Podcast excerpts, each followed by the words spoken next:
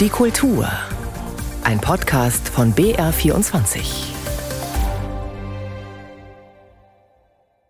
Am Mikrofon begrüßt Sie Tobias Ruland. Mit einer täglichen Nutzungsdauer von rund 45 Minuten liegt TikTok in Deutschland auf Platz 1 der sozialen Medien. Tendenz steigend. Was derzeit auch deutlich zunimmt, ist die Verbreitung von Antisemitismus und Israelhass auf TikTok. Darüber reden wir gleich mit Deborah Schnabel, der Direktorin der Bildungsstätte Anne Frank. Außerdem treffen wir die Münchner Autorin Slata Roschal und reden über ihren neuen Roman. Ich möchte Wein trinken und auf das Ende der Welt warten. Und schließlich landen wir in Kenia, wo der Starregisseur Tom Tikwa eines seiner Herzensprojekte realisiert hat. Nein, kein Film, sondern ein Kunst- und Kulturzentrum mitten in den Slums von Nairobi. Zum Auftakt landen wir in einem Hörsaal an der Ben Gurion Universität in Beersheba. Zwei Historiker aus Israel versuchen dort, entgegen der Stimmung im Land, mit Empathie auf den Küstenstreifen Gaza zu blicken. In ihrem Grundkurs Gaza wollen sie Studierende über die Geschichte und Lebensverhältnisse dort aufklären. Bemerkenswert, seit dem Terrorangriff vom 7. Oktober hat das Interesse zugenommen, weiß Igal Avidan. Zwei israelische Dozenten blicken ernst in die Kamera und sprechen zu ihren Studenten. Jonathan Mendel und Dotan Halevi. Es ist mir klar, dass dieses Thema heikel ist. Ich habe Freunde, die schwer getroffen waren vom Überfall am 7. Oktober. Unser Ziel ist es, zu informieren, einige Falschinformationen zurechtzurücken und euch ermuntern, Fragen zu stellen. Seid nicht schüchtern. Die Ben Gurion-Universität im Süden Israels bat die beiden Dozenten um diesen außerordentlichen Zoom-Vortrag rund um den Gazastreifen wegen des Kriegsausbruchs. Nur 40 Kilometer trennen die Stadt Beersheba im Süden Israels von Gaza. Als Jonathan Mendel 2019 dort seine Arbeit über die arabische Sprache und Kultur begann, entschied er spontan einen Kurs über Gaza anzubieten. Weil Israelis nichts über Gaza wissen und weil es nicht sein kann, dass Studenten im Süden, die den Nahen Osten studieren, über Gaza nur eines wissen, dass man von dort Raketen abfeuert. Den Kurs leitet Jonathan Mendel gemeinsam mit seinem Kollegen Dotan Halevi, ein Historiker des modernen Nahen Ostens, der über die Geschichte von Gaza promoviert hat. Trotz der Nähe ist Gaza den allermeisten Israelis völlig unbekannt. Der hebräische Spruch Geh nach Gaza bedeutet Geh zum Teufel. Vor allem seitdem die Hamas 2007 die Macht in Gaza gewaltsam an sich riss und zunehmend seit dem Massaker vom 7. Oktober rät man Israelis, die öffentlich Empathie für die Menschen in Gaza äußern, selbst nach Gaza zu zielen. Dennoch ist der Gaza-Kurs vor allem bei jüdischen Studenten sehr beliebt. Jonathan Mendel.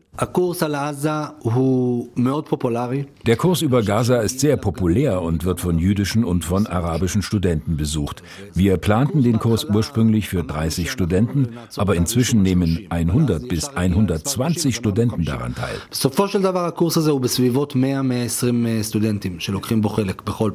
Was die Studenten aus dem Kurs mitnehmen, dazu meint Jonathan Mendel. התגובות הכי מרגשות או מיוחדות Die Reaktionen der jüdischen Studenten, die mich am meisten bewegen, sind, dass sie im Kurs die Menschen in Gaza entdeckten. Das zeigt, dass er erfolgreich ist, denn jüdische Israelis wissen nur eines über Gaza, dass man von dort aus Raketen auf uns schießt. Für sie gibt es in Gaza weder Musik noch Kultur, weder Universitäten noch Fußball oder Surfing oder Probleme zwischen Männern und Frauen. Diese Entmenschlichung, übrigens auf beiden Seiten, ist sehr gefährlich. Denn Dozenten ist wichtig, möglichst verschiedene Perspektiven über Gaza einzubringen. Deswegen laden sie israelische, palästinensische und ausländische Experten aus verschiedenen Bereichen ein. Auch Filmregisseure, Drehbuchautoren, Schauspieler und Vertreter der früheren jüdischen Siedler dort. Nur Vertreter der israelischen Armee lehnten konsequent ab und Palästinenser aus Gaza, die die Reaktion der Hamas-Regierung befürchteten. Dotan Halevis These, wonach Israel und die Hamas ein Gleichgewicht herstellten, periodische Kriege und lange Waffenstillstände, brach am 7. Oktober vor seinen Augen zusammen. Seine Perspektive für Gaza hat sich nicht geändert. Gaza kann nicht als Enklave überleben. Der Gazastreifen wurde 1948 künstlich geschaffen und konnte schon damals seine Bevölkerung nicht ernähren. Das Waffenstillstandsabkommen von 1949 sah Gaza als eine vorläufige Lösung von einigen Monaten bis zu einem Friedensvertrag mit dauerhaften Grenzen, was bis heute nicht geschehen ist. Das damalige Flüchtlingslager wurde als ein politisches Territorium abgeriegelt. 75 Jahre später ist das eine tickende Bombe, die am 7. Oktober explodierte.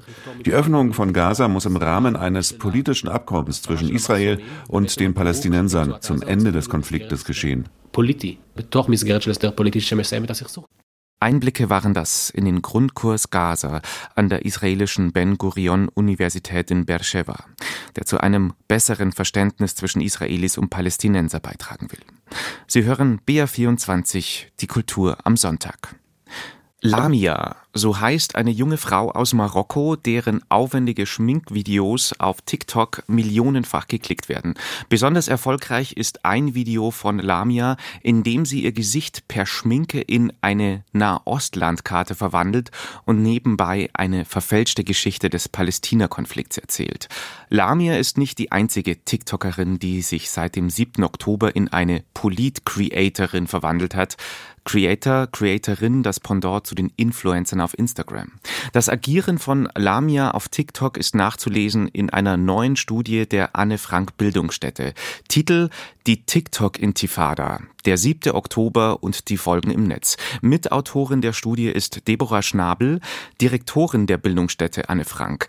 Frau Schnabel, den Begriff TikTok Intifada haben Sie sich jetzt nicht ausgedacht. Er existierte als Hashtag bereits vor dem 7. Oktober. Was steckt hinter dem Begriff? Ja, genau. Der existiert seit 2021. Wir können das immer so sehr schön beobachten, immer dann, wenn es zu Eskalation im Nahen Osten kommt, zu Spannungen, zu Gewaltübergriffen, dann schwappt das eben auch ins Netz über und auch hier nach Deutschland. Und das war eben genauso eine Situation. 2021 kam es erneut zur Eskalation im Nahen Osten. Und dann ging eben ein Video viral, wo man eine palästinensisch gelesene Person sah, die dabei gefilmt wurde, einen orthodox gelesenen Mann zu ohrfeigen.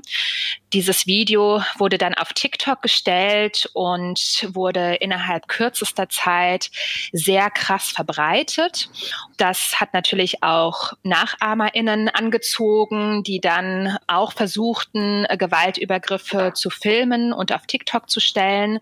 TikTok hat das zwar gelöscht, dann aber zu spät, so dass dieses Video eben noch vielfach geklickt werden konnte. Sie sprechen von einer Speed-Radikalisierung, die auf TikTok besonders krass zu sein scheint. Sie haben das nicht nur beobachtet, sondern auch selber in einem Feldversuch ausgelotet. Wie lief das ab? Es ist natürlich so, dass diese schnelle Radikalisierung auf TikTok nur deshalb möglich ist, weil so wenig Wissen vermittelt wird im Alltag, zum Beispiel auch zum Thema israelbezogener Antisemitismus. Wir haben in Deutschland das Problem, dass wir uns sehr stark den historischen Antisemitismus, die Vergangenheit anschauen und junge Menschen häufig das Gefühl haben, das hätte alles gar nichts mehr mit ihnen zu tun und es sehr, sehr viele Leerstellen gibt, was das Thema Antisemitismus betrifft. Wäre das nicht so, würden SchülerInnen, junge Menschen, junge Erwachsene natürlich diese Verschwörungserzählungen viel besser dekodieren können auf TikTok. Und es könnte nicht zu einer so schnellen Radikalisierung kommen. Darüber hinaus funktioniert TikTok ja über diesen vielbesagten Algorithmus, der sehr stark ist und sehr gut für TikTok funktioniert, was bedeutet, dass man innerhalb kürzester Zeit eben in Filterblasen hineingerät. Man kann innerhalb von 45 Minuten eigentlich den Algorithmus so manipulieren, dass man in einer radikalisierten Filterblase landet. Und wir haben wirklich auch festgestellt bei unseren Feldversuchen, das macht man dann so, dass man ganz neue Profile anlegt, um eben sicherzustellen, dass das Profil nicht bereits vom Algorithmus erfasst wurde und es da sozusagen eine Vorprägung gibt. Mit diesen neuen Profilen bestimmte Begrifflichkeiten eingegeben. In das Suchfeld von TikTok, zum Beispiel die Hamas oder auch das Wort Jude. Und dann stellten wir fest, dass wir, ohne dass wir vorher irgendetwas anderes angeschaut hatten, eben sehr schnell bei sehr extremen Meinungen und Inhalten landen, bei despektierlichen Aussagen. Es gab fast nie wirklich, ich würde sagen, ein Prozent der Fälle, wo eine neutrale, objektive, sachliche Information vermittelt wurde. Mhm. Und das finden wir schon sehr extrem in Anbetracht dessen, dass SchülerInnen auch für ihre Schulaufgaben, für ihre Hausarbeiten, zur Wissensaufnahme auf TikTok recherchieren. Können Sie uns auch noch eine Einschätzung geben oder haben Sie das auch verfolgt, wie die Ereignisse rund um die Berliner Unis auf TikTok ihren Niederschlag finden? Auf Twitter zum Beispiel habe ich jetzt das Video von dem jüngsten Eklat gesehen im Hörsaal der Humboldt-Uni. Das war eine Podiumsdiskussion am Donnerstag, zu der auch die israelische Professorin und Richterin Daphne Barak Eres eingeladen war. Die musste dann abgebrochen werden, die Diskussion, nachdem der Protest pro-palästinensischer Aktivisten zu eskalieren drohte. Ich habe eins der Videos gesehen ohne Vorabinfo hätte ich den Kontext nicht auf Anhieb verstanden oder durchschaut.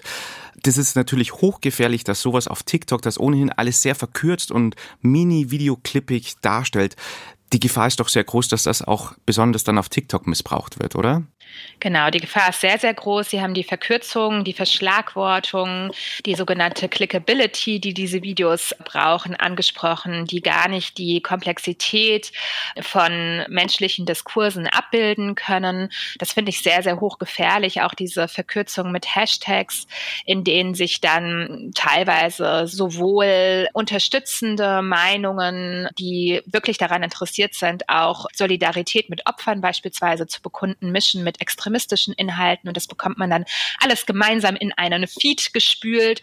Und wir müssen einfach sehen und sehr genau beobachten, wie Meinungsbildung heute abläuft. Ich glaube, wir sind noch zu sehr in dieser Wahrnehmung drin, dass die Meinungsbildung im zwischenmenschlichen Miteinander, also im Face-to-Face -face gebildet wird oder stattfindet und dann ins Netz getragen wird. Mittlerweile ist es aber so, dass häufig die Meinungsbildung im Netz anfängt und dann ins Miteinander getragen wird und sich dann so hybride Meinungsbildungsschleifen bilden. Und wir häufig sehen, dass das, was zum Beispiel an den Universitäten passiert, sich eins zu eins auch dann wieder im Netz wiederfindet, die Aussagen, die Diskurse, aber auch die tatsächlich antisemitischen Akte. Also ich erinnere mich, als in der Berliner Bibliothek durch die Lautsprecher antisemitische Parolen gerufen wurden, das wurde dann auch eins zu eins in die sozialen Medien getragen ohne dass es kontextualisiert werden würde. Und da denke ich besonders natürlich auch immer an die Opfer von antisemitischer Gewalt,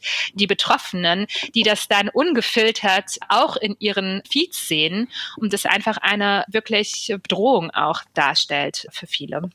Der Untertitel Ihrer Studie lautet Analyse und Empfehlungen der Bildungsstätte Anne Frank. Wie sehen denn Ihre Empfehlungen aus?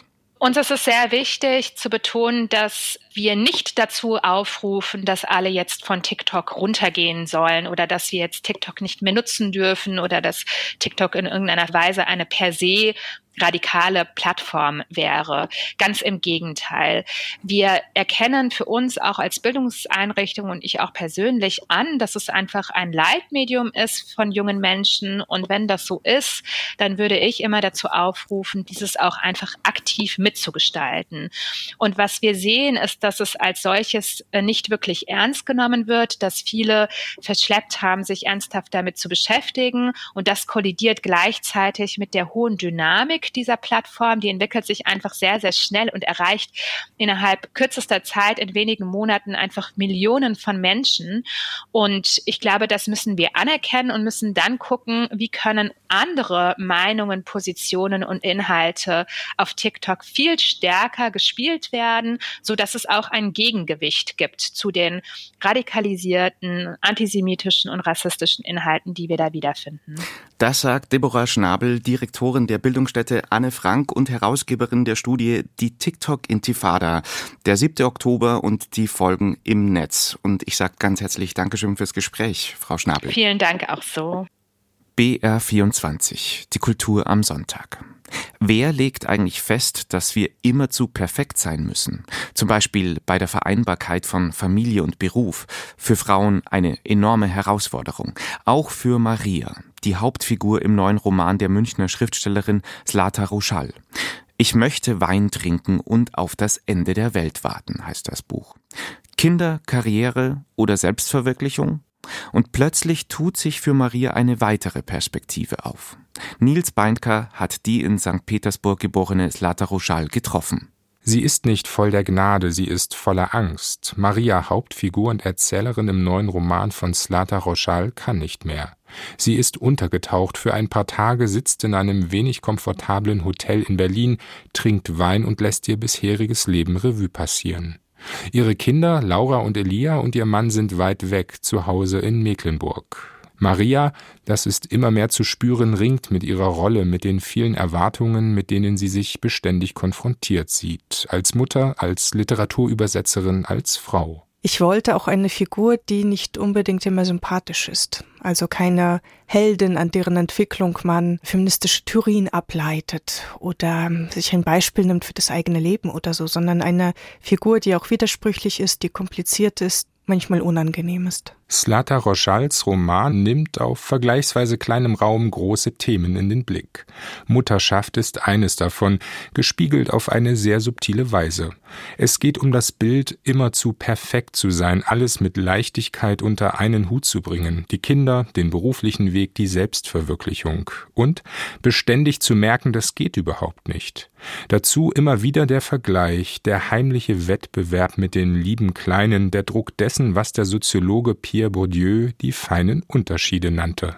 Welche Kleidung tragen meine Kinder, welche Marken, wie oft wasche ich die Kleidung, vielleicht nicht, weil sie schmutzig ist, sondern weil man das machen muss, welche Ideologie man sich bedient im Alltag. Also das ist ja einfach so etwas sehr Paradoxes. Also quasi das an sich Mütter ziemlich isoliert sind, denke ich, sozial. Und das Ganze passiert eher in diesem privaten, intimen, verborgenen. Und das wird auch ausgehandelt immer in diesen kleinen Räumen, so zwischen Mutter und Tochter, zwischen Müttern auf Spielplätzen und so weiter.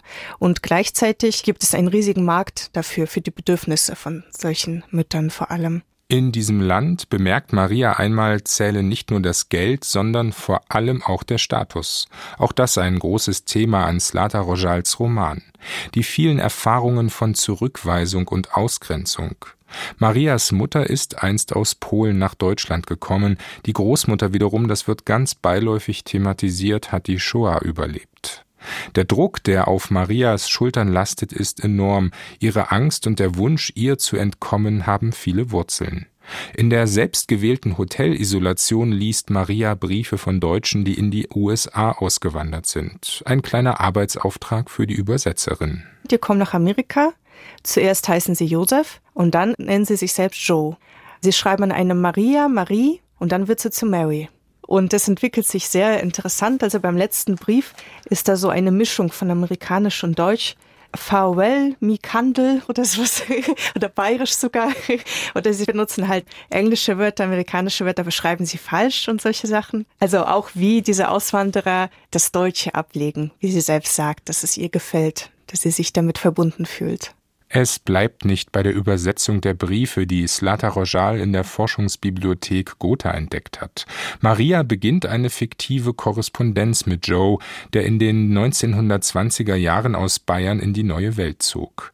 Sie schreibt sich Jahrzehnte später die eigene Geschichte von der Seele.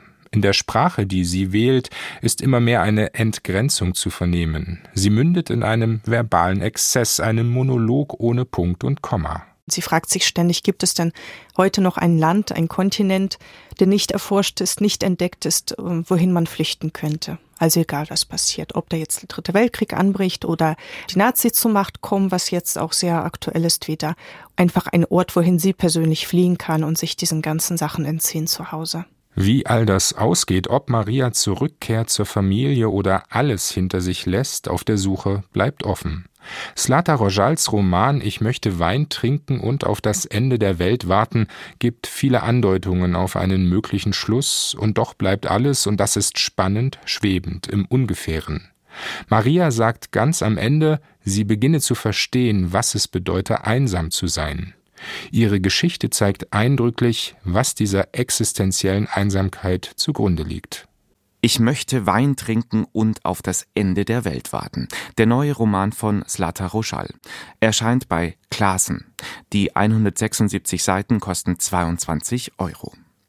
Lola rennt. Das Parfüm oder Babylon Berlin.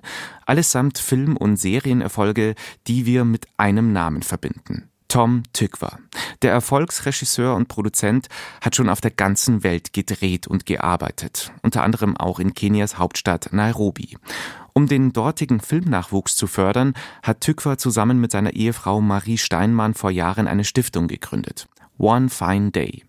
In diesen Tagen war Tykwer wieder einmal in Nairobi, um dort ein Gebäude einzuweihen. Ein Kulturzentrum mitten in Kibera, einem der größten Slums in Nairobi. Von dort berichtet Antje Dikans. One, two, wait. Auch Akrobaten müssen sich wahrmachen. Eine Gruppe Kinder steht im Kreis. Unter Anleitung ihres Trainers hüpfen sie, recken die Arme in den Himmel und strecken sich. Der elfjährige Joegen freut sich schon auf das Programm heute. Putzelbäume an Ringen touren und auf Stelzen laufen. Er ist seit einiger Zeit in der Akrobatengruppe. Allerdings heute zum ersten Mal an diesem Ort. Ein gerade fertiggestelltes Kunstzentrum mitten in einem Slum in Kenias Hauptstadt Nairobi. Bunte Gebäude mit hellen Räumen und großen Terrassen. Vorangetrieben haben dieses Projekt Marie Steinmann aus Deutschland und ihr Mann, der Regisseur und Filmemacher Tom Tikva. Sie wollen Potenzial entdecken und Chancen schaffen. Das ist ja das immer noch offensichtlich in vielen Regionen der Welt unterbewertetste Gut, das man als Kind schon mitgegeben kriegt, die kreativen Möglichkeiten zu kennen und die kennenzulernen. Und das ist das Prinzip eigentlich dieser ganzen Initiative, Kinder und Jugendliche in Kontakt zu bringen mit ihren kreativen Interessen und Möglichkeiten. Nicht, weil sie alle Künstler werden sollen, sondern weil man auch, wenn man das dann irgendwann mal rausgefunden hat über sich, auch ein besserer Anwalt oder ein besserer Bäcker oder ein besserer Bürgermeister wird. Tom Tikwa ist schon lange in Kenias Filmszene aktiv. Er hat viele Talente gefördert und Nairobi Half-Life produziert, der als erster Film aus Kenia für die Oscars nominiert wurde. Zusammen mit seiner Frau gründete er 2008 die Organisation One Fine Day um Kinder aus den Slums in Kenia zu fördern. Der Bau des Zentrums ist ein langer gemeinsamer Traum der beiden, erzählt Marie Steinmann. Gefördert wurde das Projekt unter anderem von der Deutschen Gesellschaft für internationale Zusammenarbeit. Unsere Vision ist mit dem Art Center, dass wir Kurse anbieten, wo die Kinder auch regelmäßig kommen sollen. Die können sich dann eintragen im Ballett, Musik, Theater, Tanz, Akrobatik und kreatives Schreiben haben wir im Angebot. Für die Familien der meisten Kinder im Slum ist der Alltag ein Überlebenskampf. Die Eltern hangeln sich von Job zu Job, um irgendwie genug Geld für zumindest zwei Mahlzeiten am Tag zusammenzubekommen. Oft müssen die Kinder schon mitverdienen. Da ist es umso wichtiger, dass sie sich auch entfalten können, meint Tom Tickwer. Man sieht einfach, finde ich, sofort, was für eine transformierende Kraft das hat, dass die sich hier so frei fühlen, dass sie hier so einen Ort haben, der ist ja wie ein Refugium, ne? wenn man sich den Rest dieser Welt hier anguckt, in der die leben.